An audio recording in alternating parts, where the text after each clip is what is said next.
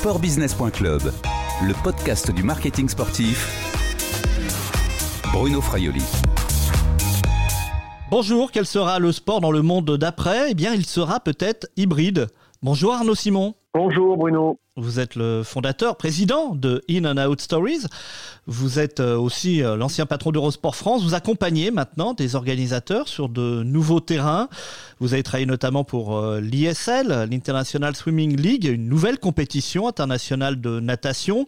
Vous êtes aussi sur d'autres projets. D'ailleurs, d'ailleurs, où êtes-vous? Eh bien justement, oui, aujourd'hui je suis je suis à Nice à l'Académie Patrick Moratoglou, puisque euh, a été lancée euh, une nouvelle ligue alternative de tennis qui s'appelle l'Ultimate Tennis Showdown et qui révolutionne le format, le format de ce sport. C'est quoi exactement? Alors euh, l'UTS, on va l'appeler l'UTS maintenant Eh bien l'UTS part du d'un constat, c'est qu'aujourd'hui la moyenne d'âge du fan du tennis de tennis est 61 ans. C'était 51 ans il y a 10 ans. Donc il y a une tendance qui est extrêmement inquiétante et qui euh, montre de manière très factuelle que le tennis n'arrive plus à renouveler sa base de fans et que ce sont finalement ceux qui sont euh, qui sont tombés dans, dans, dans la marmite de ce sport magnifique à partir des années 80 qui vieillissent avec le sport. Et ça, c'est évidemment quelque chose qu'il faut euh, absolument adresser. Et ce format UTS, si je pouvais faire une comparaison, c'est un peu ce que le rugby à 7 pour le rugby, le basketball 3-3 pour le basket. C'est-à-dire, c'est une ligue alternative destinée avec un, format, avec un format très nouveau, puisque par exemple, ce seront des matchs sur une heure, euh, quatre cartons de 10 minutes, des time-out que les coachs peuvent appeler, donc un peu à la mode, euh, à la mode basket, des cartes qui permettent aux joueurs, je cite un exemple, ils peuvent choisir une carte, euh, prochain coup, si je fais un coup gagnant, mon point compte triple. Donc ça crée une, une intensité et une narration et des surprises à tout moment qui manquait beaucoup au tennis, qui jusqu'à présent, euh, c'est son souci, est trop long et a beaucoup trop de temps faible. Est-ce qu'il faut à tout prix réinventer les disciplines sportives, les règles des disciplines sportives traditionnelles? Oui, je pense qu'il faut le faire. Il faut le faire à différents niveaux, avec un différents degrés. Euh, aujourd'hui, il faut considérer que le sport est en compétition avec beaucoup d'autres genres l'e-sport, Netflix. Il y a quand même 300 millions de personnes qui passent une heure par jour sur Netflix. 100 millions d'adolescents passent plus de 70 heures par semaine sur la plateforme Twitch euh, d'Amazon. On passe deux heures par jour sur les réseaux sociaux. Donc notre façon de consommer du contenu et la façon dont on est bombardé de contenu change complètement la donne. Donc le sport n'a pas d'autre choix que d'essayer de réfléchir à une nouvelle façon de se raconter. Donc ça, c'est ce qui est fait par exemple par l'UTS et par Patrick Moratoglou, ou vous en avez parlé par l'International Swimming League mais aussi de réfléchir à une nouvelle façon de se distribuer, c'est-à-dire d'être proposé en digital, en, avec une conversation directe avec les fans. Je crois que le sport n'a pas le choix que d'épouser euh, les nouvelles tendances de, de la société. Est-ce que la gamification est, est une obligation aujourd'hui? Moi, je ne sais pas trop ce que ça veut dire, euh, la gamification. Je fais partie de ceux qui pensent que le sport doit garder son ADN. C'est pas parce qu'on fait évoluer des règles qu'on change fondamentalement qu'est un sport. Le sport, c'est un affrontement, c'est une compétition. En revanche, il faut, euh, soit quoi on doit réfléchir, c'est tout ce qu'il y a autour du sport, la façon dont il est, euh, la façon dont il est raconté. Si vous prenez l'exemple des ligues américaines, les ligues américaines, la NBA, la NFL, euh, etc., travaillent beaucoup plus étroitement avec les diffuseurs depuis de nombreuses décennies pour faire évoluer constamment les règles, les accès possibles dans les vestiaires, faire vivre aux fans quelque chose de plus, de plus exceptionnel, et ça, c'est une culture qui est très ancrée aux US. En Europe, on est beaucoup plus avec deux mondes qui se parlent uniquement quand ils négocient des droits. Les organisations sportives qui édictent leurs règles et les diffuseurs qui finalement, la plupart du temps, les subissent. Et, c'est ça, je pense qu'il faut le, il faut le, il faut le faire, le faire changer. Et c'est par là aussi que passera la capacité qu'aura le sport à se réinventer. La gamification, si ça doit dénaturer le sport, non. Si ça doit permettre de renforcer son intérêt, son attractivité et pour engager les plus jeunes générations, pourquoi pas Mais c'est sûr qu'il ne faut pas faire n'importe quoi. Il faut que ça vienne améliorer l'expérience. Il ne faut pas que ça vienne se substituer à l'expérience. Justement, c'est la question que j'allais vous poser. Est-ce qu'il y a quand même des limites jusqu'où on peut aller? C'est difficile de répondre. Euh, je pense qu'il y aura toujours une sorte d'urgence physique à vivre le sport.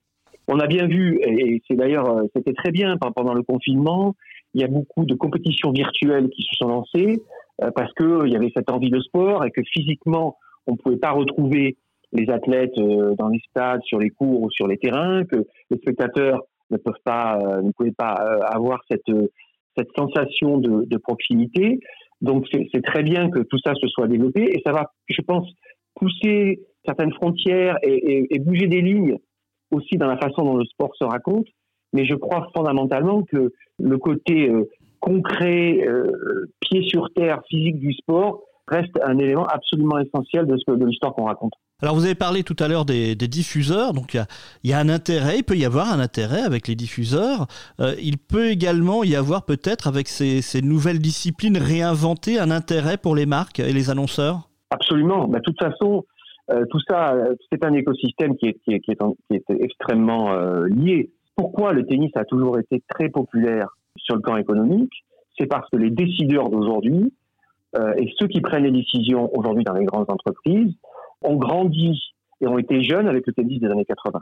Quand cette génération va passer la main, on va vite se rendre compte qu'aujourd'hui, le tennis ne coche pas toutes les cases pour justifier, euh, à mon avis, l'investissement euh, d'une marque déconnexion avec les plus jeunes générations, écriture qui ne s'est pas suffisamment renouvelée. Juste un exemple. Aujourd'hui, euh, en ce moment même, il y a des matchs de l'Ultimate Tennis Showdown où, au changement de côté, le joueur met un casque et peut échanger en direct, répondre à des questions aux commentateurs, et ça, bien sûr, c'est accessible pour tout le monde.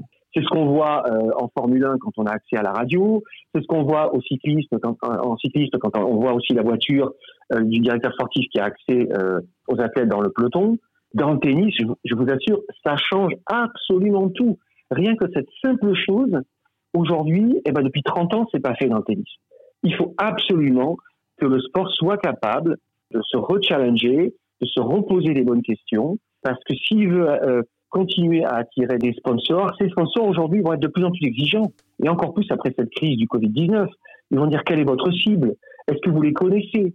Est-ce que je suis sûr de toucher juste avec vous? Est-ce que mon retour sur investissement est là? Est-ce que l'argent que je mets sur la table, c'est fini le, le, le, temps de, je dirais, l'investissement un peu danseuse Je suis patron, je suis fan d'un sport, donc euh, j'investis dans ce sport. Je pense que de plus en plus ça, ça va être terminé et la data, la capacité qu'aura l'organisation sportive à, à, faire comprendre qu'elle connaît sa fanbase sera un élément essentiel dans le partenariat qu'elle va nouer avec des marques. Arnaud Simon, vous avez peut-être euh, regardé un peu ce week-end les 24 heures du Mans virtuelles, qui ont été une grosse organisation de compétition e-sport.